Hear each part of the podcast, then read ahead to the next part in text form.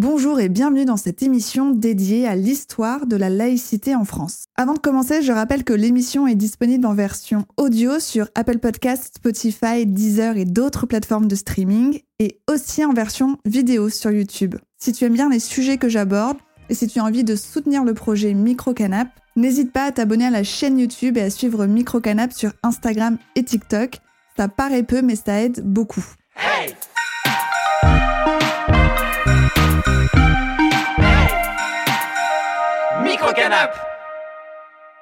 Alors maintenant, parlons de l'histoire de la laïcité en France. La laïcité en tant que liberté religieuse, c'est-à-dire que chacun, chacune a le droit d'avoir une religion, a pris corps pour la première fois en France pendant la Révolution française. L'abolition de l'Ancien Régime en août 1789 s'accompagne de la fin des privilèges ecclésiastiques et de l'élargissement des libertés religieuses exprimées par la Déclaration des droits de l'homme. En effet, jusqu'alors, la France reconnaît uniquement le catholicisme comme seule religion pouvant exister en France. C'est ce qu'on appelle la religion d'État, c'est-à-dire que l'État se conforme aux préceptes religieux du catholicisme. L'un des actes fondateurs posés par les révolutionnaires de 1789 qui va participer au rayonnement de la Révolution française est l'émancipation des Juifs, mais aussi des musulmans et des protestants. Ça se traduit par leur accès à la pleine citoyenneté en tant que Français. C'est cet acte qui introduit définitivement le découplage entre l'identité religieuse et la citoyenneté civile. Attention, là nous ne sommes pas dans un régime laïque et nous ne pouvons pas parler d'un régime laïque. On parle plutôt de pluralisme religieux et oui, il faut attendre 1905 pour que le régime laïque soit régi par une loi, et vous me voyez venir, je parle de la loi du 9 décembre 1905. Cette loi, du 9 décembre 1905, elle pose le principe d'une pleine et entière liberté pour toutes et tous en matière culturelle. À cet instant de l'histoire, la laïcité met fin au régime concordataire qui avait établi le système des quatre cultes reconnus. Ces quatre cultes sont les suivants catholiques, luthériens, réformés et israélites.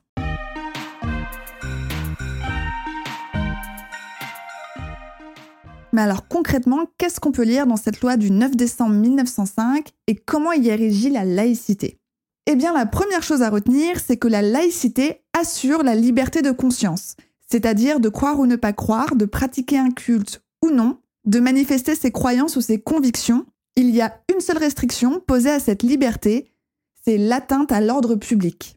Ensuite, la deuxième chose à retenir de cette loi, eh bien, c'est que la laïcité assure la liberté de culte dans l'espace commun, c'est-à-dire par exemple la rue. Là aussi, c'est sous réserve de ne pas porter atteinte à l'ordre public. Autrement dit, la laïcité ne signifie pas, comme on le croit souvent, la privatisation de sa foi, mais bien la possible publicisation du culte, c'est-à-dire la possibilité d'exercer sa foi en dehors de chez soi et même en dehors d'un édifice.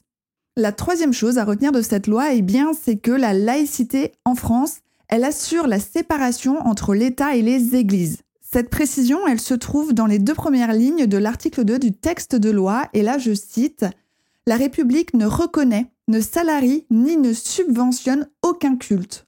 En conséquence, seront supprimés des budgets de l'État, des départements et des communes toutes dépenses relatives à l'exercice des cultes.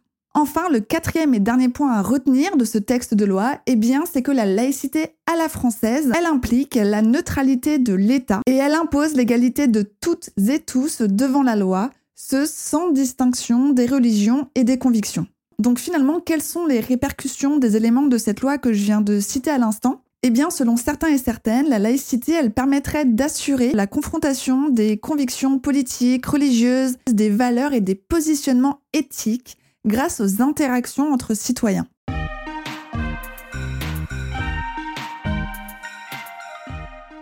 Pour comprendre pourquoi cette loi du 9 décembre 1905 a été rédigée, pour comprendre pourquoi elle était devenue nécessaire, il est important de recontextualiser d'un point de vue historique. La France, eh bien, elle vient de vivre un siècle d'opposition. En moins de 100 ans, pour être plus précise 80 ans, la France vient de connaître sept régimes politiques trois monarchies constitutionnelles, deux républiques, deux empires, ainsi qu'une guerre civile. À la fin des années 1800, la démocratie et le parlementarisme viennent de s'imposer avec le triomphe des républicains et des libéraux. En parallèle, la Troisième République, instaurée en 1870, semble s'ancrer de manière pérenne. Pour celles et ceux qui ne le savent pas, c'est la première république à perdurer dans le temps depuis 1789, puisqu'elle perdure jusqu'en juillet 1940. Mais si la France semble s'installer dans cette troisième république, eh bien les conflits et les tensions persistent. Et à la fin des années 1800, eh bien la France est en plein dans l'affaire Dreyfus, connaît une montée de l'antisémitisme et est en plein dans une lutte entre républicains, monarchistes et bonapartistes. C'est donc dans ce contexte que la loi de 1905 devient nécessaire.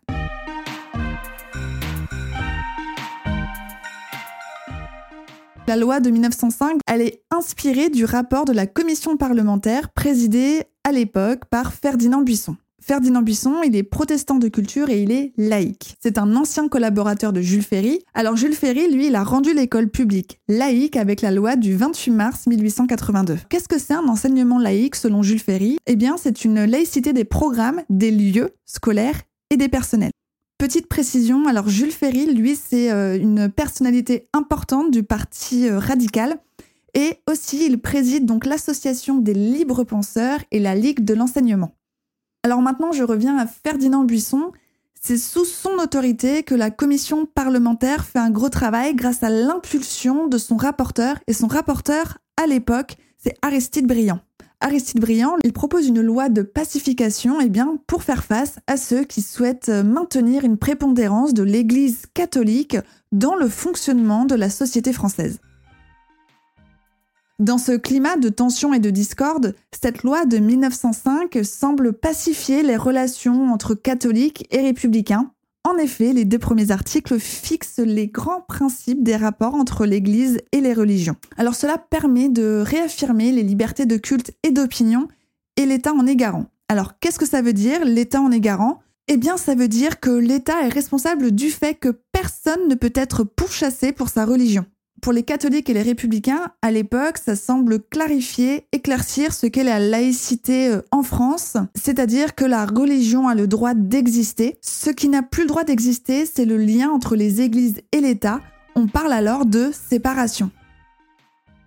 Pour protéger ce principe de laïcité, eh bien la laïcité est constitutionnelle depuis 1946, c'est-à-dire que la laïcité, elle est eh bien protégé entre guillemets par le 13e alinéa du préambule de la Constitution du 27 octobre 1946. Il prévoit que, et je cite, L'organisation de l'enseignement public gratuit et laïque à tous les degrés est un devoir de l'État.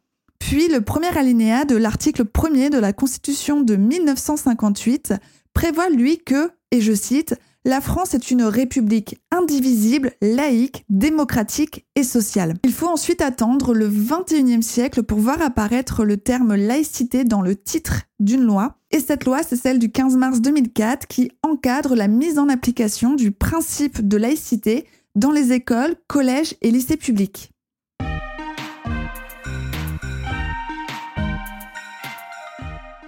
D'ailleurs, devient le mot laïcité, laïque, eh bien, j'ai fait des recherches, il y a beaucoup de bouquins, beaucoup d'historiens, beaucoup de professeurs qui se sont posés ces questions. Et ce qui en ressort, c'est que finalement, il n'existe pas vraiment d'histoire euh, du mot laïcité. Ce qui en ressort, c'est que ce terme, finalement, eh bien, il s'est formé euh, au cours d'intenses batailles politiques qui furent le prélude au vote des grandes lois laïques de la fin du 19e siècle. D'ailleurs, Jean Massé, le fondateur de la Ligue de l'enseignement en 1866, ne semblait pas être un très grand fan de ce terme laïque lui, il aurait préféré le terme non sectaire. À ses yeux, le terme non sectaire indiquait au mieux l'objectif qu'il cherchait à défendre en voulant constituer un mouvement, je cite, d'éducation au suffrage universel, non pour faire des élections mais des électeurs, non pour faire des candidats mais des citoyens.